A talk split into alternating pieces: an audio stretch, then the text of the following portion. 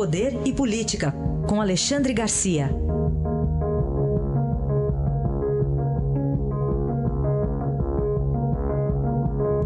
Alexandre, bom dia. Bom dia. Vamos começar aqui, Alexandre, uma comparação que você quer fazer entre os preços do diesel aqui e lá fora. Pois é, exatamente. Diesel, eu, eu vou comparar também a gasolina, só para a gente se situar, né? Porque a rede social está dizendo assim, é o combustível mais caro do mundo. Não é verdade. Né?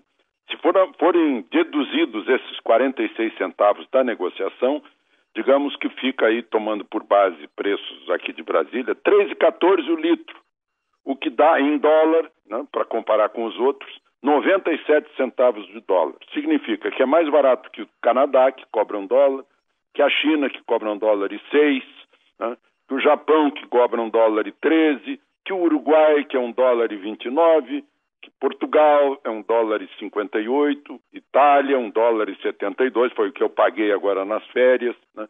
Agora, são mais baratos o diesel da Argentina e do Paraguai, 0,95 centavos de dólar, do Chile 0,93 e dos Estados Unidos 0,84, né? para comparar com alguns países que a gente conhece. Né? Isso está numa lista de países muito grande.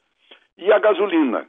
A gasolina a 1,15 eh, dólares o, o, o, litro.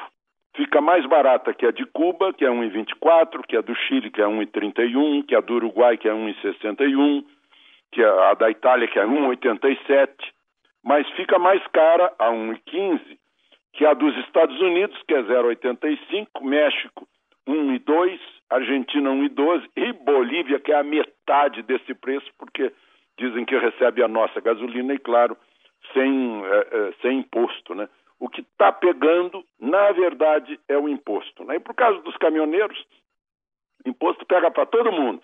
E, e, e, os caminhoneiros, é, é por causa da, do excesso de oferta né, de caminhão. De 2010 para cá, subiu quase 40% o número de, de caminhões, né, e, e, e, a economia, ou seja, a carga, eh, despencou por causa dessa terrível recessão.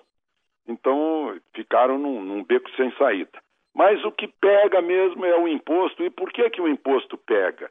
Um dia eu encontrei um, um brasileiro de governador Valadares em Tampa, na Flórida. E ele me disse: Olha, lá em Valadares eu tinha uma loja e sonegava tudo que podia.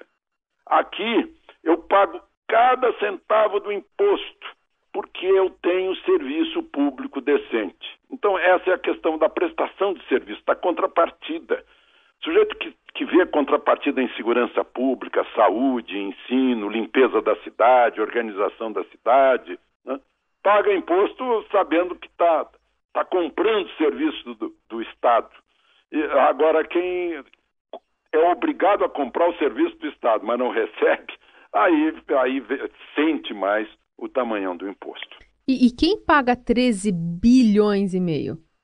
Ah, pois é. Então, o governo fez essa conta, né? Tira PIS, COFINS e, e, e, e CID, dá 4 bilhões, depois tem que subsidiar o preço do diesel para não, não quebrar mais a Petrobras, né?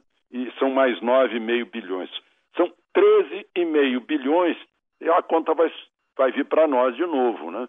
Eu estava vendo o presidente dizendo que a conta dos caminhoneiros não pode pesar na população, mas a população, de novo, vou falar de imposto, paga para tudo e não recebe. Paga para morar, paga o IPTU, paga para transitar com carro, o IPVA, uh, paga sobre tudo aquilo que produz, que é o imposto de renda, paga mais os impostos em cascata, que são impostos injustos que pegam o pobre e o rico. O imposto de renda, pelo menos, tem, tem a pretensão de ser justo. Então, é, de novo, não tem de onde tirar, nós vamos pagar. E o que ressalta em tudo isso é o tamanho exagerado do Estado brasileiro. Legislativo, Executivo, Judiciário, Município, Estado e União. Tamanho exagerado da parte administrativa do Estado e não da prestação de serviço. E no meio disso tudo, Alexandre, muito difícil a negociação com lideranças tão difusas? Pois é, e está se vendo aí a, a dificuldade de, de, voltarem a trabalhar todos. Está se vendo essa dificuldade. O presidente da Associação dos Caminhoneiros fala em intervencionistas que querem derrubar o governo. Né?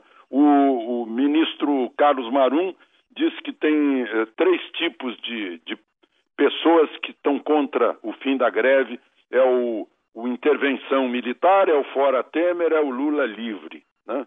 Para esses três, eu digo com a maior certeza: nenhum dos três vai ser atendido. nenhum dos três.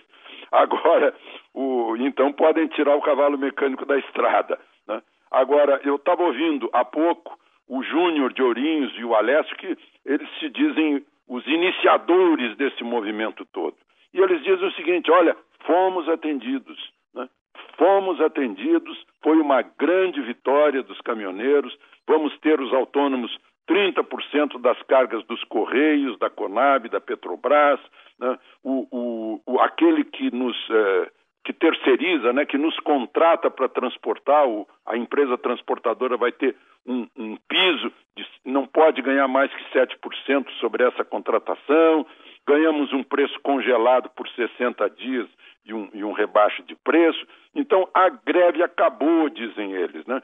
Mas esses outros que estão aí que querem intervenção militar, fora Temer, Lula livre, que, que fiquem por lá. Ele, ele lava as mãos. Né? E aí eu repito: esses três grupos podem tirar o cavalo mecânico da estrada, que o que eles querem não vai ser atendido. Gostamos do pode tirar o cavalo mecânico, não da chuva, mas da estrada. É isso. Obrigado, até amanhã, Alexandre. Até amanhã.